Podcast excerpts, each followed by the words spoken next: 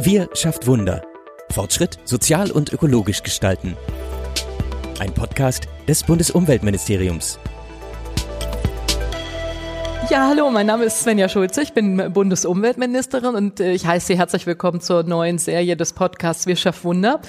Ich freue mich sehr, dass Sie äh, wieder reinhören, weil in dem Podcast geht es ja immer um Umwelt, um Klima, um Naturschutz, um die großen globalen Herausforderungen wie der Klimawandel, wie aber auch das Artensterben und die voranschreitende Naturzerstörung. Das hat alles nichts an Bedeutung verloren. Ganz im Gegenteil, wir merken, dass eben nicht nur der menschengemachte Klimawandel, ähm, sondern auch äh, der Erhalt der biologischen Vielfalt enorm wichtige Themen sind und dass die im Moment in der öffentlichen Diskussion enormen Schub bekommen. Wir müssen unsere Natur, wir müssen die biologische Vielfalt schützen. Denn wir sehen, dass der Mensch immer weiter vorrückte in die Wildnis und mit dem Verlust natürlicher Lebensgrundlagen ist eben auch verbunden, dass es den Viren leichter gemacht wird, von Tieren auf Menschen überzuspringen. Und es zeigt einmal mehr, Naturschutz, das ist auch Gesundheitsschutz. Und deswegen freue ich mich heute sehr, dass wir den Zusammenhang zwischen Klimaschutz, Naturschutz, Gesundheit mit äh, Eckart von Hirschhausen diskutieren können. Äh, ganz, ganz herzlich willkommen erstmal an Sie. Ich muss, glaube ich, Eckart von Hirschhausen nicht vorstellen. Er ist äh, sehr, sehr bekannt als Arzt, als Schriftsteller, als Fernsehmoderator.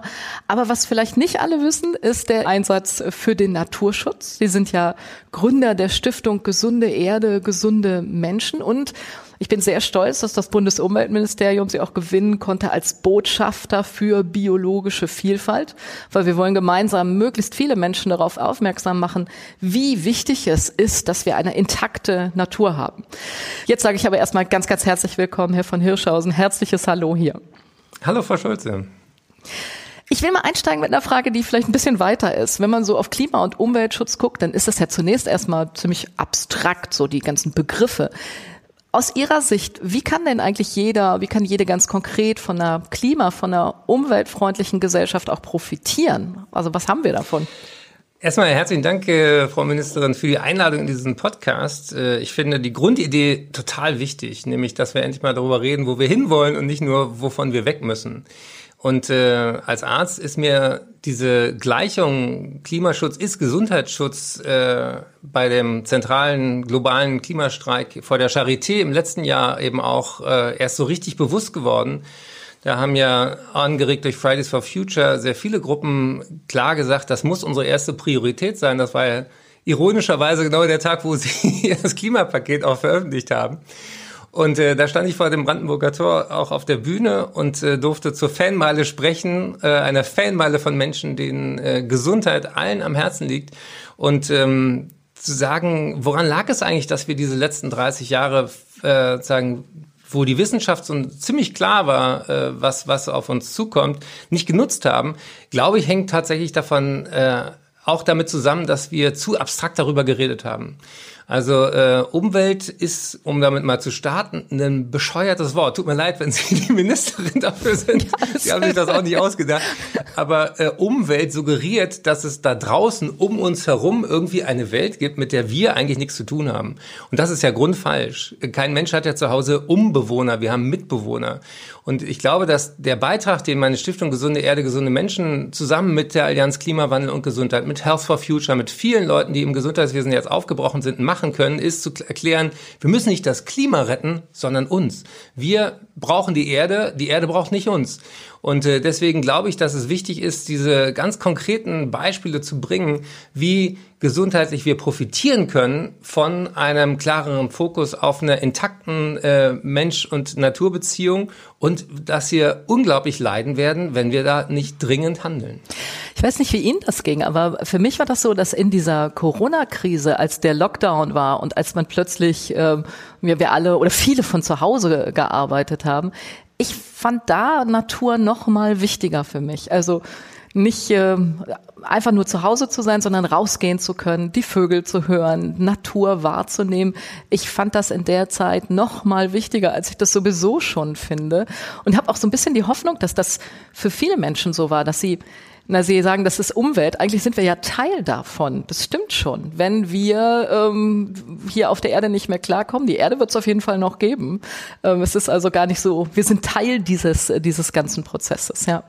Das finde ich nochmal wichtig interessant, dass Sie das so erlebt haben. Ich, mir ging es nämlich genauso. Ich habe auch äh, sehr viel mehr Zeit im Grün verbracht und das hat mir einerseits gut getan, äh, den Kopf freizukriegen und aus dieser Beschränkung, die der Lockdown natürlich auch für mich als Bühnenkünstler äh, bedeutet. Ich mhm. bin ja eigentlich auf Tour, ich bin äh, ständig auf Achse und äh, das was im Moment äh, logischerweise auch passiert, ist ja praktisch ein Berufsverbot für alle Künstler, die auftreten, ähm, das äh, viele, viele hart trifft und das ist ein riesen Zweig, das muss ich einmal nur loswerden, weil das auch äh, ein Bereich ist, ähnlich wie die Pflege, der keine gescheite Lobby hat und deswegen äh, zwar beklatscht wird im wahrsten Sinne des Wortes, aber hinten dann schnell runterfällt. Aber die Natur wieder zu entdecken als ein Quell von Gesundheit, das ist ja ein Megatrend. Ähm, man kann in Japan zum Beispiel auch Waldbaden verordnen. Also, weil wir inzwischen wissen, dass die Bäume Dinge ausscheiden, die für uns, äh, für die Atmung gesund sind. Und vor allen Dingen ist der Wald gesund durch das, was dort nicht ist. Nämlich Feinstaub ist einer der großen Killer. Weltweit sterben 8,8 Millionen Menschen jedes Jahr durch die Folgen von dreckiger Luft. Und der Wald steht nicht nur schwarz und schweiget, er atmet uns sozusagen den Feinstaub weg. Und äh, das ist die positive Geschichte. Die, die traurige Geschichte ist, dass ich dann auch gesehen habe, wie dreckig es dem Wald geht, wie die Trockenheit das dritte Jahr in Folge an die Substanz im wahrsten Sinne des Wortes geht. Da stehen mächtige Bäume, wo man immer das Gefühl hat, die kann nichts erschüttern. Ja.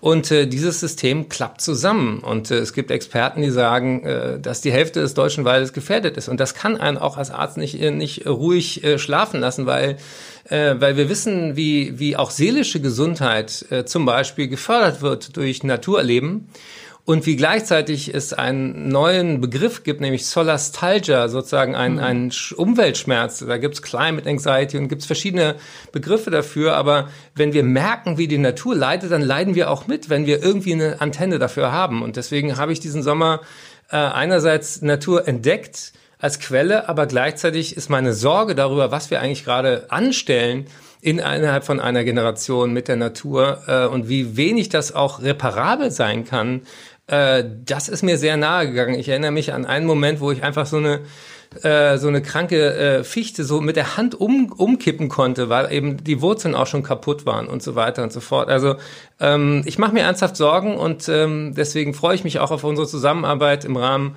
von meiner Botschafterrolle für die Artenvielfalt. Da gehört ja auch das Empty Forest Syndrom dazu, ja. dass nur weil der Wald noch steht, wir uns auch genau darüber Gedanken machen äh, müssen, was kreucht, was fleucht, was lebt denn da?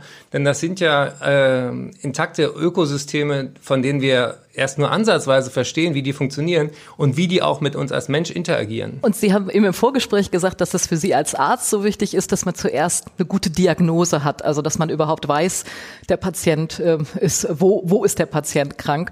Und das finde ich eine schöne Parallele zur Umwelt, zur Klimapolitik, weil die Diagnose, die haben wir ja schon lange. Wir haben den Weltklimarat, wir haben den Weltbiodiversitätsrat. Also die Fakten, die liegen auf dem Tisch.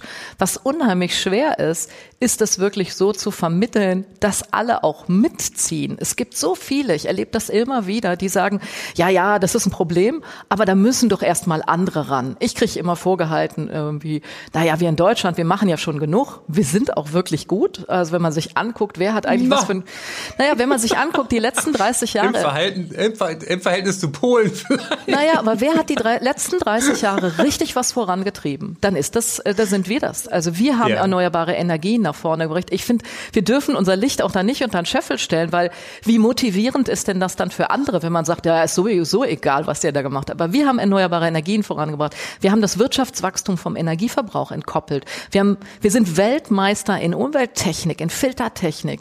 Äh, dass man heute die Luft, also dass sie so viel sauberer geworden ist, das hat man auch dem zu verdanken, was in, Deutschland hier alles passiert ist. Ich finde, das dürfen wir auch nicht wegdrücken, weil dann wird es schwierig. Nein, ne? ich möchte Sie, Sie in Ihrem Enthusiasmus Nein, auf keinen was man Fall jetzt schaffen, was man schaffen muss. Und das finde ich, äh, da würde ich gerne noch mal ein bisschen tiefer einsteigen, ist das das Meer auch mitmachen, ja, auch in Deutschland. Ja. Es ist ja gar nicht so schwer, ja, einen, ähm, mehr Bus und Bahn nutzen, ähm, nicht so viel mit dem Auto fahren, mal das Fahrrad nutzen, darauf achten, wie viel ich einkaufe, äh, was ich einkaufe. Da kann man ja schon mit kleinen Sachen eine Menge helfen. Wie, wie, wie sehen Sie das in Ihrem, Ihrem Alltag sozusagen? Also zum einen äh, will ich auch die politischen Errungenschaften der letzten Jahre äh, überhaupt nicht kleinreden. Und ich möchte auch all den Menschen danken, die vor 30 Jahren schon auf die Straße gegangen sind. Und äh, ich war damals als Schüler schon mit, mit äh, ähm, saurer Regen beschäftigt mhm. und ich bin ja Berliner, da sah, sah man auch schon, wie dreckig es den Nadelbäumen ging und dass das nicht direkt so kam, wird ja heute oft äh, von ähm, Leuten, die sich wenig auskennen, aber starke Meinung mit wenig Fakten haben, immer so getan, als wäre das die äh, Ökohysterie gewesen und äh, wo ist denn euer Waldsterben? Das ist genauso argumentativ wie Trump, der sich hinstellt und sagt, äh, wenn es mal Schnee gibt, wo ist denn eure globale Erwärmung? Das zeigt einfach, dass er überhaupt nichts kapiert hat davon. Mhm. Warum ist das Waldsterben damals nicht gekommen? Weil Menschen äh, auf die Gefahr hingewiesen haben und weil es politische Lösungen gab.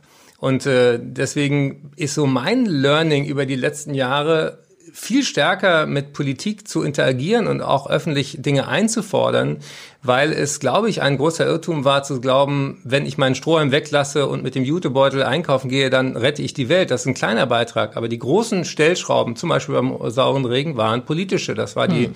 äh, TA-Luft, das waren äh, die Entschwefelung des Benzins, das waren Dinge, die man nicht individuell lösen kann. Und das andere große Beispiel ist natürlich auch zu sagen, äh, wie haben wir das Ozonloch wieder kleiner gekriegt? Auch nicht dadurch, dass wir auf die auf die Dosen geschrieben haben, Mensch, probiert mal ein bisschen weniger zu verwenden oder äh, hier gibt es ein Siegel, diese, diese Dose ist besser als die andere.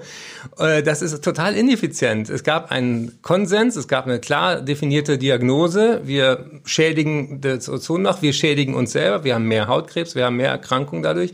Und dann gab es ein kollektives äh, Abkommen der Weltgemeinschaft. Und genau diese diese Dimension bräuchten wir heute wieder und ich, ich sehe halt auch mit Schrecken und darüber habe ich auch mit äh, dem Chef des Umweltbundesamtes Dirk Messner neulich auch ein Gespräch haben dürfen für mein neues Buch, wo ich versuche, diese Themen zusammenzufassen, wo er sagte, wir bräuchten heute eine ganz andere Form von internationaler Kooperation und gleichzeitig ziehen sich so viele daraus zurück. Also es ist, es ist komplex, aber Ihr Punkt mit der Diagnose und der Therapie, der ist mir noch wichtig. Deswegen würde ich mir wünschen, Sie sitzen ja da im Kabinett mit lauter Leuten, äh, die unterschiedlich erkannt haben, äh, wie ernst die Lage ist. Und ich würde mir sehr wünschen, dass das, was bei Corona ja gut funktioniert hat, dass ich äh, Frank-Walter Steinmeier als Bundespräsident, dass sich ähm, Angela Merkel als Kanzlerin, dass sich der Gesundheitsminister hinstellen und sagen, Leute, die Lage ist ernst. Dieser Schritt, der ist in der Klarheit in der Klimakrise noch nicht passiert. Und äh, wenn Sie Weltärztebund fragen, wenn Sie den Lancet Climate Countdown fragen, wenn Sie äh, auch inzwischen die, die Bundesärztekammer, die auch sich auf diesen Weg gemacht hat, fragen, die Klimakrise ist die größte Gesundheitsbedrohung unserer Zeit, des 21. Jahrhunderts. Und diese Diagnose erfordert dann Maßnahmen. Aber solange den Leuten nicht klar ist, dass es nicht irgendwie ein Modethema ist, ein, ein hysterisches Öko-Links versifftes Thema, wo immer noch einige Leute versuchen, das so abzutun. Es ist ein konservatives Thema im Sinne von, Konservieren heißt bewahren. Das heißt, es ist eigentlich parteiübergreifend. Es ist jeder, der sich ein bisschen mit der Sachlage beschäftigt hat, muss fünf Dinge anerkennen. Die Klimakrise ist bedrohlich und echt. Sie ist jetzt da. Sie ist menschengemacht. Ja. Nur Menschen können sie ändern. Experten sind sich einig, es gibt so viel wissenschaftlichen Konsens wie in kaum einem anderen Fach. Und es gibt noch einen Rest Hoffnung. Und ich glaube eben, dass das eine Aufgabe von Politik auch ist, erstmal die Diagnose so klar zu übermitteln und dann kann man sich streiten, welche Wege dafür auf deutscher, auf europäischer, auf Länderebene das wichtig sind. Aber äh, das wäre mein Wunsch, mhm. vielleicht eine letzte große Amtshandlung für diese große Koalition, sich einmal hinzustellen und zu sagen, Leute, wir haben das Problem unterschätzt die letzten 30 Jahre. Es gehen alle, alle Parameter gehen viel schneller voran, als wir uns das äh, auch in den Szenarien ausgerechnet haben. Die Wissenschaftler waren nicht alarmistisch, wie ihnen vorgeworfen wurde, sondern sie waren eher zu defensiv. Äh, die Arktis wird 2030 äh, eisfrei sein. Die Tiere, äh, Artenvielfalt, unser Thema, ist dramatischer, als wir uns das ausgerechnet haben und, und, und. Und vor allen Dingen, es kostet uns Menschenleben. Es kostet jetzt schon zum Beispiel Hitzewelle 2003 70.000 Menschenleben in Europa. 2018 äh, 800 Tote mindestens laut Robert Koch Institut in Berlin nur durch Hitze. Und das hat noch nie jemand aufgeregt. Das hat noch nie jemand dazu geführt, über einen Lockdown nachzudenken. Deswegen äh, ärgere ich mich auch so, wie viel unglaublich Aufmerksamkeit auf Corona geht, so wichtig das ist. Und da die größere Krise, nämlich die Klimakrise, die ja auch als Symptom eine Zerstörung der Umwelt und damit auch ein Erhöhen der, der Zoonosenhäufigkeit mit sich bringen, dass das so in den Hintergrund gekommen ist. Und deswegen freue ich mich über unser Gespräch. Da können wir jetzt ein bisschen Aufmerksamkeit wieder auf die echt dicken Bretter bringen. Im Grunde genommen haben wir doch eine ganze Menge Aufmerksamkeit. Also ich finde, man darf es auch jetzt nicht kleinreden, weil wir haben so viel Geld für den Klimaschutz zur Verfügung wie noch nie zuvor. Also wir haben 40 Milliarden im letzten Jahr bekommen, äh, nee 50 im letzten, 40 dieses Jahr. Äh, es wird bezahlt, wenn man Ölheizung rausschmeißt. Es geht endlich Richtung Elektromobilität. Ähm, die Gebäude werden äh, stärker gedämmt werden. Also es ist ja eine ganze Menge passiert. Was ich das Schwierige finde, ist, es ist eben nicht nur für ein halbes Jahr so oder mal eine kurze Zeit, sondern wir müssen unser Verhalten ja insgesamt verändern. Also wie wir wohnen, wie wir uns bewegen, wie unsere Gebäude aussehen, wie die Arbeitsplätze der Zukunft sind. Wir stellen alles in Frage, weil alles darauf basiert, dass man Öl und Gas, ähm, dass man Kohle verbrennt. Und diese, diese große Veränderung, die Gewerkschaften sagen immer große Transformation, das so zu machen, dass die Leute sich nicht dagegen stemmen, ja, wie wir das in Frankreich erlebt haben, wo sie das alles als sozial ungerecht empfanden, sondern da mitgehen, das finde ich gar nicht so einfach. Und ich glaube, das geht nur, wenn wir es auch schaffen, ähm, die Leute mitzunehmen. Also das nicht zu einem Elitenprojekt ja. zu machen. Also nicht zu sagen, alle Wissenschaftler sind sich schon einig, jetzt stell dich nicht so an und man mach endlich, sondern eben auch der Krankenschwester zu ermöglichen, ein anderes äh, Auto zu fahren. Ja, wie ich das jetzt mit meinem Programm äh, hier im Umweltministerium mache, mit Sozial und Mobil. Also das ganz klar zu sagen, dass das auch nur sozial gerecht laufen muss, dass alle mitmachen können müssen und dass das nicht nur was für die Eliten ist, die da irgendwo in Berlin rumtoben.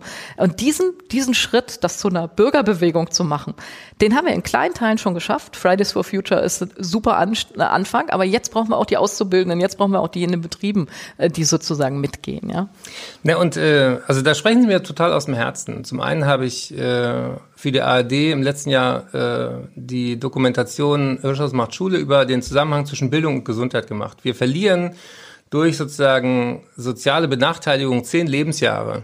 Das ja. ist massiv. Wir haben mitten in Deutschland die Lebenserwartung von einem Entwicklungsland. Und das sind Skandale, über die sich kaum jemand aufregt. Das sind äh, auch Zahlen vom Robert Koch Institut. Ähm, wenn man Argumente hört, ja, wenn das Fleisch teurer wird, dann können sich ja nur noch die Reichen das Fleisch leisten. Oder wenn es eine Zuckersteuer gibt, dann äh, können nur noch die reichen Kinder Coca-Cola trinken.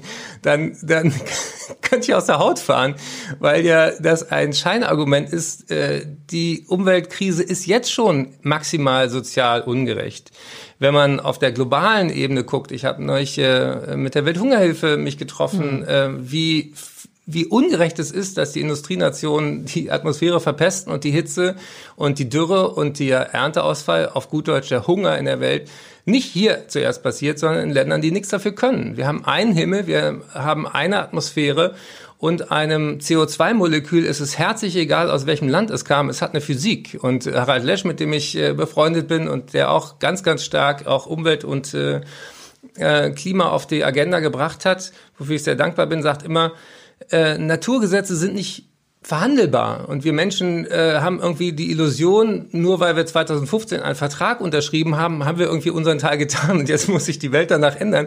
Die Welt ändert sich nur dann, wenn wir Emissionen rasch runterbringen. Und das haben wir bisher eben, eben äh, in, in erschreckendem Maße nicht hingekriegt. Und diese soziale Frage kann man ja auch, wie Ottmar Edenhofer das gemacht hat, wunderbar mit einer CO2-Bepreisung verbinden.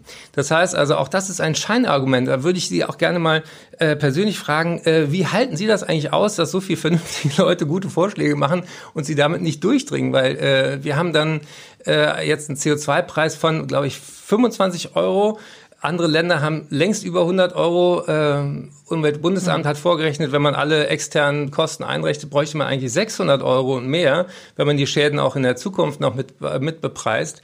Und ähm, dann wird immer gesagt, ja, äh, wenn, wenn das Benzin teurer wird, dann machen wir die AfD stark und haben wir die Gelbwesten. Wir können doch nicht äh, auf gut Deutsch auf jeden Deppen warten, dass er es kapiert hat. Wir können auch nicht aus Angst vor einer, äh, vor einer Reaktion die vernünftigen Dinge unterlassen. Also da werde ich immer ungeduldiger. Wie halten Sie das aus? Genau, ich bin auch total ungeduldig. Ich bin auch immer jemand, die das eigentlich immer schneller wäre, aber will. Aber ich sehe, ich brauche dafür Mehrheiten. Ich brauche Mehrheiten im Parlament. Ich, äh, wir haben gerade das äh, CO2-Preisgesetz im Parlament und jetzt, wo es in der Diskussion ist, äh, jetzt, äh, wo es konkret wird, ja, jetzt sagen alle, ja, aber wie? Das ist ja eine Belastung für die Wirtschaft und das wird ja, ist eine Belastung für Mieter. Also wir wollen einen CO2-Preis, aber es darf nichts teurer werden. Ähm, das, dieser Zusammenhang ist ja da und das überhaupt durchzukämpfen, dass wir das jetzt haben haben. Das ist für mich schon ein Riesenschritt. Als ich hier als Ministerin angefangen habe, haben mir alle gesagt, das wirst du niemals schaffen. Mhm. Mit einer CDU an deiner Seite, mit einer CSU wird es keinen CO2-Preis geben. Da müssen wir halt noch vier Jahre warten, bis es eine andere Regierung gibt.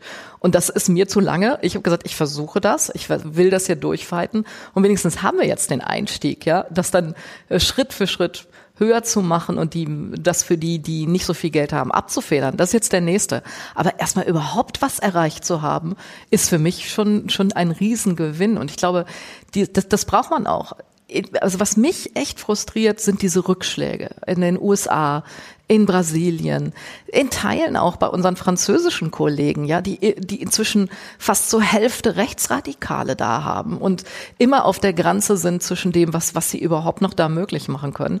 Und ich, ich glaube, wir müssen das in einem demokratischen Prozess machen. Alle Versuche, das irgendwie diktatorisch zu machen, auch nicht mit einer Diktatur der Wissenschaft. Die werden nicht funktionieren, wenn ja. wir die Leute nicht mitnehmen, wenn wir es nicht erklärt kriegen, wenn wir nicht Verhaltensveränderungen jetzt auch ähm, stärker vorankriegen, dann nutzt das alles nichts. Dann wird das irgendwann abgewählt werden. Und es ist nicht weit weg. Also in den USA, man kann sich ansehen, was für einen gigantischen Rückschritt es gegeben hat. Ja. ja. deswegen Schritt für Schritt da vorwärts kämpfen. Äh, das ist, glaube ich, das, was man, was man tun muss. Ja, natürlich ist das so langsam, aber äh, das ist, glaube ich, das, was wir, was realistisch ist und was nachhaltig ist. Ein schneller ja. Erfolg, der dann wieder einkassiert wird, das nutzt mir nichts. Also dem Klima ist damit nicht geholfen. Es muss ja. wirklich Schritt für Schritt vorwärts gehen. Ich, ja. ich möchte Ihnen drei gute, drei gute Argumente äh, liefern. Das eine ist äh, mir erst klar geworden durch ein Interview, was ich für den Stern gemacht habe mit Michael Suko. Sie werden ihn kennen. Äh, viele, die das äh, hören, können das äh, auch gerne online nachlesen, ist ein beeindruckender äh, Mann, der letzte Vize-Umweltminister der DDR. Und der hat dafür gesorgt, dass eben ehemalige ähm, militärische Gebiete umgewandelt wurden in Biosphärenreservate, in Naturschutzgebiete. Und deswegen ähm, durfte ich ihn da auch äh, in einer echten paradiesischen Landschaft im äh, in der Nähe von Greifswald besuchen. Und der sagte eben auch, dass diese intensive Landwirtschaft, die wir auch zum Thema Artenvielfalt als den Hauptschuldigen äh, identifiziert haben fürs Insektensterben, fürs Artensterben und, und, und, dass die eben auch einen Einfluss auf die Demokratie hat. Und das war mir neu, dieser Zusammenhang. Warum? Weil sie mit großen Maschinen und großen Flächen viel weniger Menschen braucht. Und das heißt auch Arbeitslosigkeit in bestimmten regionalen ähm, landwirtschaftlichen Gebieten. Und das heißt eben auch ein Wählerpotenzial, was sich dann radikalisiert. Genauso in der Braunkohle. Mein Bruder ist Forschungsdirektor am, am Deutschen Institut für Wirtschaftsforschung. Der hat seit Jahrzehnten diese Gutachten, warum wir in Deutschland bitte keine Braunkohle und keinen Atomschum brauchen. Der wird auch als Wissenschaftler lange, lange nicht ernst genommen und ähm, und diese, auch in Ihrer Partei, jetzt muss ich mal kritisch sein, äh, Verherrlichung von Arbeitsplätzen in der Braunkohleindustrie, die ist echt vom letzten Jahrhundert. Das sind keine tollen Arbeitsplätze. Das sind Menschen, die die sind Märtyrer des fossilen Zeitalters. Die haben ihre Lunge rausgehustet mit, mit nicht nur Feinstaub, sondern auch mit Grobstaub. Und dass man um diese Menschen so, so einen Heiligenschein macht, das ist einfach auch aus gesundheitlicher Sicht unsinnig. Wir haben 100.000 Arbeitsplätze in der Solarenergie verloren. Dem hat auch keiner nachgeheult. Also ähm, wir brauchen eine andere ein anderes Tempo in der Transformation, die Sie ja richtig auch benannt haben. Und da interessiert mich jetzt auch einmal, wer sind denn die Bremser? Wer hat denn ein Interesse daran, dass alles so bleibt, wie es ist? Also wenn die Dinge sowohl wissenschaftlich als auch aus gesundheitlicher Sicht so viele Vorteile bieten, Beispiel Feinstaub, ja, der hängt maßgeblich von Automobilreifen, von Abrieb von, ähm, von den Gummis, die dann in der Arktis wiedergefunden werden. So, so verteilt die Atmosphäre diesen, diesen Dreck. Neun von zehn Menschen atmen dreckige Luft ein. Kinder in den Schulen sollen jetzt im Winter die Fenster öffnen. Ja, aber wenn die Luft draußen dreckig ist und diese Partikel nachweislich eben mit den Aerosolen von Corona eine toxische Mischung machen, die wir dann einatmen, das sind alles Zusammenhänge, die bisher in der Diskussion überhaupt nicht zusammen kommen. Ja, also Corona-Krise, Klimakrise wird immer so als entweder oder gesehen, aber zum Beispiel beim Thema Feinstaub und Aerosole hängt das ganz eng zusammen. Das heißt also, eine saubere Luft bietet auch viel weniger Land Landeflächen und Taxis sozusagen für für Coronaviren und so weiter und so fort. Also ich bin sehr dafür, diese Themen viel viel stärker miteinander zu verknüpfen. Ja, das, da bin ich auch für, weil sie sind ja auch enorm stark verknüpft. Wenn man sich ansieht, wo kommt denn die Corona-Krise her? Sie kommt daher, dass äh, Menschen immer weiter in die Wildnis vordringen, ähm, damit den Lebensraum für Tiere immer kleiner machen und damit ähm, es einfach wahrscheinlicher wird, dass eben Viren von Tieren auf Menschen überspringen und damit eben auch sowas, äh, äh, solche Katastrophen anrichten, wie wir sie im Moment haben. Ähm, deswegen, klar, da ist ein ganz enger Zusammenhang zwischen Klimaschutz äh, und dem Schutz unserer Natur, unserer Umwelt, äh, den, den wir, äh, den ich, über den ich sehr, sehr viel rede, aber wo ich mich über jeden freue, äh, der das auch zusetzt.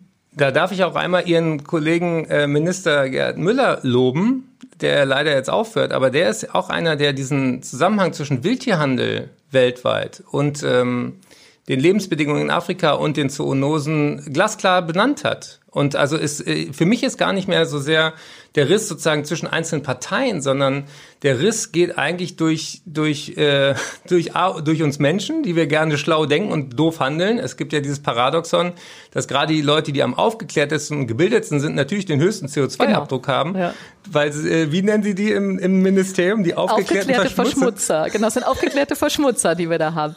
Ja, das ist das eine. Also, dass wir da mehr tun müssen. Da, da ist das Umweltministerium, da bin ich auch ganz aktiv, weil das äh, wirklich ein, ein wichtiges Thema ist. Und wir, was mich ärgert, ist, dass wir in Deutschland immer so tun, als hätten wir da nichts mit zu tun. Also wenn die in China oder in Afrika Probleme haben. Aber so wie wir leben, die Produkte, die wir kaufen, die sorgen eben dafür, dass Wälder abgeholzt werden. Die sorgen dafür, dass diese ganzen Probleme entstehen. Und deswegen, finde ich, müssen wir vor der eigenen Haustür kehren. Deswegen bin ich auch so froh, dass Hubertus Heil dieses Lieferkettengesetz jetzt angegangen ist, weil genau an der Ursache ran, anzupacken, das transparent zu machen und zu sagen, es ist nicht egal, was du da einkaufst, sondern das hat eben auch eine Folge.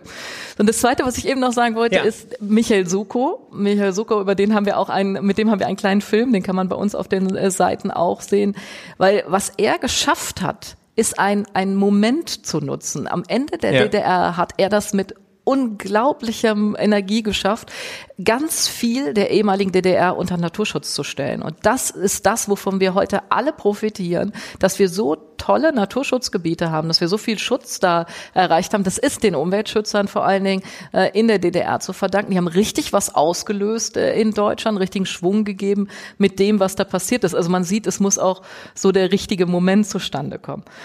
Und das dritte Thema mit dem Heiligenschein für die Kohle, das ärgert mich, das sage ich auch ganz offen, weil das ist nicht so. Um was es mir geht, ist, dass Menschen in einer Region, die komplett von Kohle abhängig sind, und das ist ähm, in vielen Bereichen ähm, der, äh, der, ähm, der Lausitz zum Beispiel der Fall, die haben 30 Jahre lang Transformation hinter sich. Das heißt, 30 Jahre lang sind Arbeitsplätze abgebaut worden. Und jetzt haben sie noch einen großen Arbeitgeber, der vernünftig bezahlt, wo es einen Betriebsrat gibt, wo man ordentlich verdient und dann erklären wir denen, übrigens, diese Arbeitsplätze sind in Zukunft auch weg. Dass das eine wirkliche, ein wirklicher Schock für diese Regionen ist. Übrigens auch in, in Nordrhein-Westfalen. Und dass die sagen, so, wo ist denn meine Perspektive? Das äh, finde ich absolut berechtigt. Und wenn Politik so eine Entscheidung trifft, wie wir sie getroffen haben, dann muss sie auch dafür sorgen, dass es für die Region eine Perspektive gibt. Weil einfach zu sagen, sorry, hier wird jetzt ein Naturschutzgebiet drauf, du kannst woanders arbeiten gehen, das finde ich, das geht auch nicht. Also es muss eine Perspektive für die Leute geben. Es muss eine Perspektive für die jungen Leute da vor allen Dingen geben. Und deswegen äh, nehmen wir da so viel Geld in die Hand, deswegen kümmern wir uns so sehr als Bundesregierung darum. Und das hat nichts mit Heiligenschein zu tun, sondern man muss für politische Entscheidungen auch gerade stehen. Das ist sozialdemokratische Politik. Ich finde, das gehört dazu, dass man sich auch um die Menschen dort kümmert und dass Völlig man ihnen eine Perspektive aufzeigt. Also das, das Aber es geht sein. nicht nur um, äh, wenn wir nochmal den Ernst der Lage äh, fokussieren, es geht nicht nur um Arbeitsplätze, es geht um Lebensplätze. Und wenn eine Industrie äh, unwissentlich zur zur Bedrohung für die Menschheit wird, dann möchte ich andere Prioritäten. Und dann möchte ich auch sozusagen das so kommuniziert kriegen, dass die Menschen, die dort arbeiten, das verstehen und das nicht als sozusagen eine, ein, äh, ähm, ja, eine bürokratische äh, Hürde erleben, sondern als etwas, was uns allen gut tut. Also ein Beispiel, ähm, äh, mit Michael Suko habe ich ja auch über die Rolle von Mooren für als CO2-Senke gesprochen. Und im Moment wird eins seiner Forschungsmoore trockengelegt, weil sich der Nachbar darüber beschwert hat, dass, dass es da ein paar mehr Mücken gibt. Ist ja logisch, wenn da Moor ist. Aber das heißt, wir brauchen viel stärker aus diesen regionalen Konflikten heraus eine übergeordnete äh, Perspektive, die auch nachgehalten wird, die gemessen wird, wo wir auch dann von mir aus auch Ausgleichszahlungen hinkriegen. Aber wir können nicht aus Rücksicht die letzte historische Chance verpassen, diese Erde bewohnbar zu halten. Da werde ich immer radikaler, je, je mehr ich mich damit beschäftige. Und deswegen, Aber deswegen ist es doch gut, dass wir jetzt ein Klimaschutzgesetz haben, dass es einfach gesetzlich vorgegeben ist, dass es runtergehen muss mit dem CO2-Fußabdruck, dass es also nicht mehr nur freiwillig ist, sondern wirklich Schritt für Schritt jetzt äh, was passieren muss.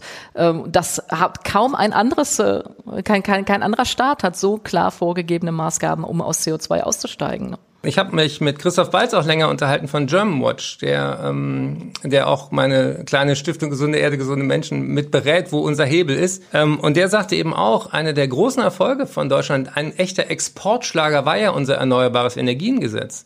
Und ja. damit haben wir weltweit mit dazu beigetragen, dass Solarenergie heute viel günstiger geworden ist. Ich habe neulich die äh, Rede halten dürfen bei dem Bundesverband der erneuerbaren Energie. Da habe ich auch gesagt, warum redet ihr immer so technisch über diese Sachen? Redet doch mal über die Gesundheitsvorteile. Ja. Vorteile. Ein Solarpanel stinkt nicht, ein Windrad tötet nicht, Autos töten. Äh, fossile Energie tötet immer durch den Dreck, der dabei entsteht. Und äh, da haben die mich groß angeguckt, sagt, stimmt, äh, wahrscheinlich wäre das sehr viel näher den Menschen zu vermitteln, als Abstandsregeln und, äh, und äh, Kilowattstunden gegeneinander zu rechnen und so weiter. Also wir brauchen eigentlich in diesem Fenster von 2020, wo wir jetzt gerade stehen, wo wir durch Corona gemerkt haben, wie schön es ist, durch Innenstädte mit dem Fahrrad fahren zu können, wie schön es ist, dass die Luft mal sauber ist, wie schön es ist, wenn die Vögel sich erholen und plötzlich wieder anfangen zu singen, weil sie weniger Lärm haben und, und, und die Zeichen sind ja da. Die Menschen sind äh, im Moment so offen für Klimaschutz gleich Gesundheitsschutz wie noch nie zuvor. Da bin ich voll bei Ihnen. Und die spannende Frage ist, wie kriegen wir jetzt sozusagen dieses Momentum genutzt, um strukturelle Veränderungen hinzukriegen, die auch kein anderer so einfach wieder zurückdrehen kann. Und da ist mir eben am, am Herzen zu sagen, die Gesundheitsberufe müssen sich viel klarer positionieren, weil wir dafür angetreten sind, Leben zu schützen, auf Gesundheitsgefahren hinzuweisen und manchmal eben auch unangenehme Dinge zu vermitteln. Das meinte ich mit der Diagnose und der Therapie. Zweitens sind die Gesundheitsberufe selber die ersten, die mitkriegen, wie viele Menschen unter Hitze sterben und leiden, wie viel neue Energie, äh, wie viel neue Infektionskrankheiten auftauchen, wie viel Allergien plötzlich sich ausbreiten, weil es nicht mehr klar Sommer und Winter gibt und und und, wie Seen umkippen, weil da die Blaualgen und die Vibrionen drin sind. Ich möchte doch wieder in einem natürlichen See in der Ostsee reinspringen können, ohne dass ich denke, schade ich meiner Gesundheit. Das ist doch krank, dass wir innerhalb von einer Generation so viele Dinge, die wir noch, wir sind ja äh, ungefähr ein Jahrgang, ich bin ein Jahr älter als Sie, ähm, die wir sozusagen selbstverständlich als Kinder erlebt haben. Wir müssen das doch der nächsten Generation äh, nicht komplett sozusagen verdreckt hinterlassen. Also da habe ich auch äh, das Gefühl, wir, wir, wir werden uns rechtfertigen müssen, was uns 2020 wichtiger war. Und deswegen glaube ich nach wie vor, dass wir ähm, die positiven Aspekte, wenn ich Fahrrad fahre, habe ich weniger Übergewicht. Ich ähm, fühle mich frischer, ich komme gesünder an beim Job. Ich habe ähm, selber mich bewegt. Ich muss danach nicht mehr ins Fitnessstudio mit dem Auto, sondern das sind doch Vorteile. Lasst uns doch endlich aufhören, darüber zu reden, dass es alles ein Verzicht darstellt. Wenn wir weniger Billigfleisch essen, dann geht es unserem Körper besser, da haben wir weniger Herzinfarkt und Schlaganfall und, und, und. Also nehmen Sie, was Sie brauchen können von diesen Argumenten, um Ihre Betonköpfe im Kabinett davon oh. zu überzeugen. Wir haben eine historische Chance. Also erstmal, Eckart von der Schossen, ganz, ganz herzlichen Dank. Ich versuche jetzt nicht darauf äh, noch äh, einzugehen, aber das ist genau das, was wir mit Wirtschaft Wunder wollen. Wir wollen nicht nur technisch über Tonnen, Megawatt und sonst irgendwas reden, sondern darüber, was sich in der Qualität unseres Lebens verändert, warum es so wichtig ist, jetzt etwas zu tun, nicht darauf zu warten, dass andere was tun oder auf den Nachbarn zu gucken und zu sagen, der hat einen dicken SUV, also will ich auch einen dicken SUV, sondern endlich davon runterzukommen und äh, nach vorne zu gucken und zu sehen, was wir alles davon haben, wenn wir endlich Natur schützen, wenn wir uns endlich gegen den Klimawandel noch stärker einsetzen, als als wir das bisher äh, tun, weil die Natur, das ist nicht etwas, was wir einfach nur mal so eben nett äh, dazu ge geliefert kriegen, sondern es ist alles, was wir haben. Wenn wir das zerstören, zerstören wir unseren Lebensgrund, unsere Lebensgrundlage. Und deswegen schätze ich es so sehr, was der Internationale Gewerkschaftsbund mal gesagt hat. Die haben gesagt, there are no good jobs on a dead planet. Also es gibt keine gute Arbeit auf einem toten Planeten. Und deswegen ähm, sind ja auch die Gewerkschaften äh, mit dabei und setzen sich für, für Klima, für Umweltschutz ein. Für heute müssen wir Schluss machen, weil wir immer gesagt haben, so ungefähr eine halbe Stunde. Da sind wir schon lange drüber. Ich sag noch mal ganz, ganz herzlichen Dank auch für für diese vielen äh, motivierenden ähm, ähm, Worte hier und für das äh, motivierende Gespräch von Hirschhausen. Allen, die uns zugehört haben, ganz, ganz vielen Dank für das Interesse. Ich bin gespannt auf Ihre Rückmeldung, auf Ihre Berichte, was Sie tun, um Klima, um Umweltschutz, um äh, die Natur wieder voranzubringen. Ich glaube, gerade die der Zusammenhang zwischen Natur Naturzerstörung und Corona. Das ist das, was bei uns auf den Social-Media-Kanälen im Moment am, am intensivsten diskutiert wird. Deswegen schreiben Sie jetzt gerne auch Fragen, schreiben Sie uns Anregungen, schreiben Sie uns Feedback zu dem äh, Podcast. Ich sage für heute erstmal ganz, ganz herzlich Dankeschön und bis zum nächsten Mal. War mir ein Vergnügen. Danke. Tschüss.